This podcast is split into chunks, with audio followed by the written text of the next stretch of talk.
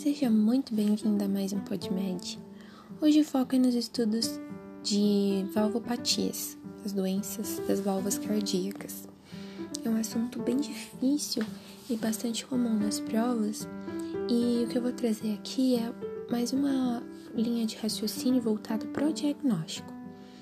Que hoje, conversando com a Samira, uma amiga da faculdade, ela me passou essa essa explicação, essa linha de raciocínio que foi genial e que me ajudou bastante. E com a licença poética dela, espero poder ajudar vocês também. Bom, nós temos então, a partir do, da anatomia cardíaca, quatro válvulas principais, que são as atrioventriculares, que do lado esquerdo temos a mitral, e do lado direito tricúspide e as válvulas que saem dos ventrículos, a aórtica que sai do ventrículo esquerdo e pulmonar que sai do ventrículo direito. E essas válvulas, elas podem ficar doentes, seja por defeitos estruturais, seja por alteração de função. Nos defeitos estruturais temos as estenoses, que vão cursar com uma redução, com estreitamento da passagem do, de uma câmara para outra, e a insuficiência, que faz com que os folhetos das válvulas tenham dificuldade para se fechar. As estenoses vão dificultar a passagem de sangue de um lugar para o outro e as insuficiências elas vão é, fazer com que aquele sangue que passou ele possa refluir, que é a função a função das válvulas elas são especialmente para evitar isso. Bom, falando sobre a o, o, o que que vai aparecer pra gente no, no consultório ou nas provas, o paciente vai chegar com algum sinal ou sintoma e a partir disso poderemos tentar direcionar a origem do problema. Então, pensando, pensando na, na associação da anatomia com o ciclo cardíaco, nós temos que na fase de sístole, as válvulas atrioventriculares estão fechadas, pois os ventrículos já foram preenchidos de sangue. E as válvulas aórtica e pulmonar devem estar abertas para que o coração ejete aquele sangue, seja para o pulmão, seja para a aorta, para ser direcionado para o corpo.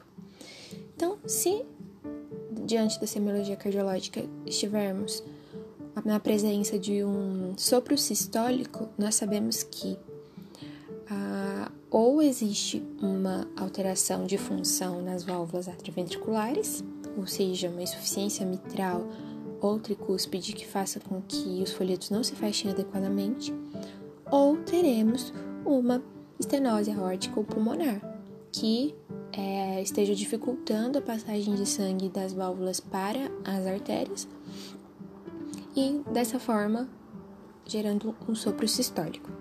O contrário também é válido. Então, se estivermos diante de um sopro diastólico, a gente sabe que durante a diástole existe a passagem do sangue, de sangue do, do átrio para o ventrículo, né, que é a fase de enchimento ventricular do ciclo cardíaco. Para isso, as válvulas atrioventriculares precisam estar abertas e as válvulas aórtica e pulmonar precisam estar fechadas. Se existe um sopro nesse momento, isso significa que ou as válvulas atrioventriculares estão com dificuldade de passagem de sangue do átrio para o ventrículo ou as válvulas aórtica pulmonar estão com dificuldade de fechamento. Então, é, sabemos que ah, neste, neste caso poderíamos estar diante de uma estenose mitral ou estenose tricúspide ou ainda insuficiência aórtica ou insuficiência pulmonar. E outros achados que também podem aparecer no exame físico desses pacientes são as bolhas. Então, se pensarmos, se lembrarmos que a bolha 1 significa o fechamento das válvulas atrioventriculares, se a gente tiver uma insuficiência mitral ou tricúspide, essa bolha ela vai estar tá menos, menos facilmente audível, ela vai estar tá com hipofonese. Então, a hipofonese de P1 pode estar dizendo para nós que o paciente tem uma insuficiência mitral ou tricúspide.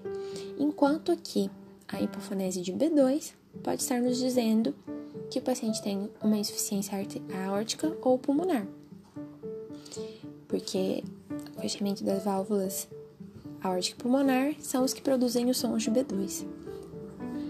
Bom, existem mais inúmeros tópicos que podem ser falados sobre esse assunto, mas vou me limitar a essas informações. Agradeço mais uma vez a Samira Dias dos Passos, minha amiga do coração, formanda da minha turma, médica intensivista, por toda essa dedicação, por todo o carinho e a didática incrível que me fez compreender melhor esse assunto e que hoje eu trago para vocês.